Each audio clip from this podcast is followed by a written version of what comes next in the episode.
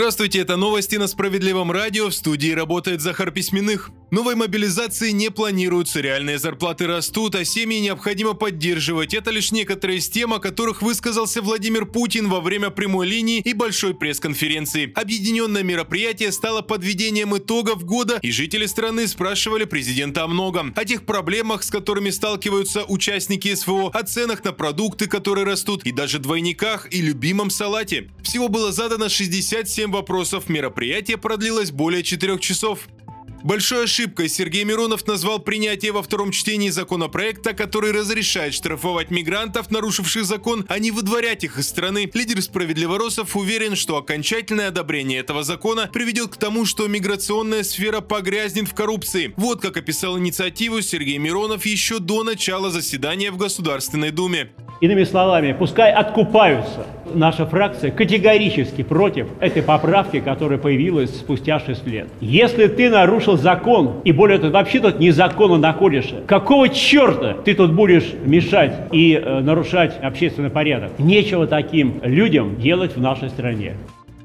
Врачам скорой разрешили оказывать медицинскую помощь без согласия пациента. Это возможно лишь в случае, если существует реальная угроза жизни. Соответствующий законопроект Госдума приняла в третьем чтении. До одобрения этих поправок ситуация, когда гражданин не может выразить свое согласие на оказание помощи, решение должен был принимать консилиум врачей. Однако разработчики законопроекта отметили, что в экстренных условиях собирать консилиум невозможно.